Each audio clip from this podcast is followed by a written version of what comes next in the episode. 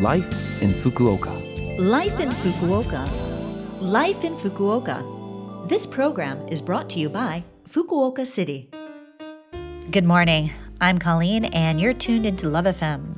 Right now, we have Life in Fukuoka for you, a short program about how to live more comfortably in Fukuoka City.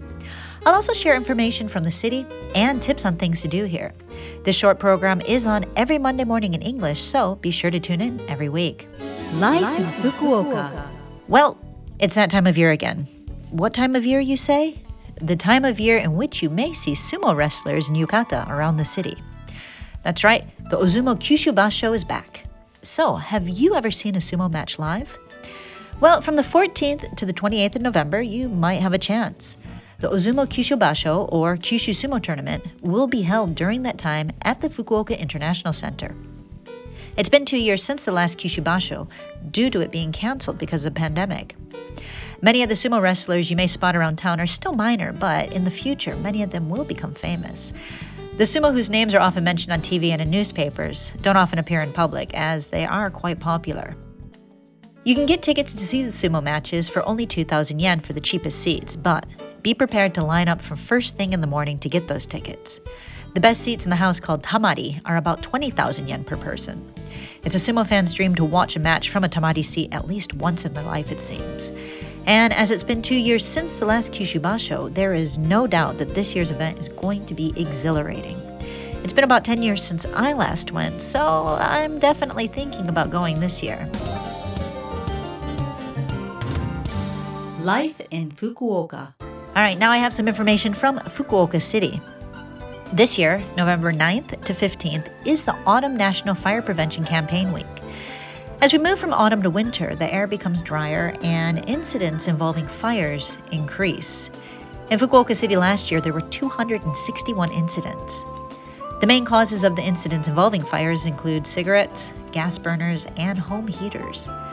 Some concrete examples of the incidents that might occur are when clothes hanging to dry or curtains are near a gas heater and they catch fire, or when your futon or blanket is too close to the gas heater and while you're sleeping catches fire. It's really dangerous to put things that might be flammable near a gas heater. Also, don't forget to switch off the gas heater when it's not in use. You've also got to be careful with those little gas burners. When it gets cold and you want to make a nabe or hot pot at the table, the gas burner often comes out. And when you do use it, make sure you're far enough away from anything flammable like curtains or blankets. Finally, be careful of starting fires with cigarettes. This should go without saying, but do not smoke while in bed. And don't let your cigarette butts just pile up. Make sure you put your cigarette out completely when you're done smoking. Also, check that the smoke alarm in your house is working and that your fire extinguisher is up to date every now and again. It's important to practice fire safety every day. One more announcement for you.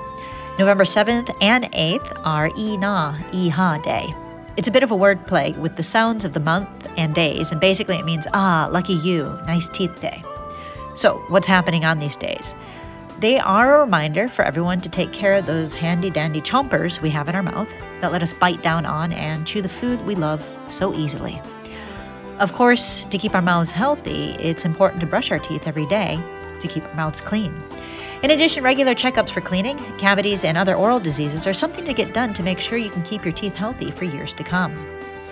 Fukuoka City wants to help its residents out with that with milestone dental examinations.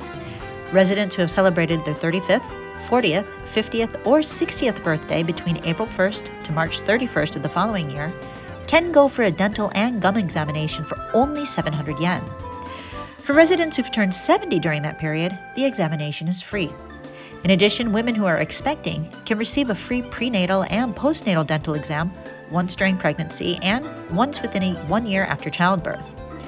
You can get advice on how to brush your teeth better and also check if you're missing any spots when you go for your exam. It's important to know if you are missing spots, as you want to keep your teeth as healthy as possible for as long as possible. Take this time to look back on your eating habits and oral care. Is there anything else you should be doing? Life in Fukuoka. All right, lots of information in this morning's Life in Fukuoka.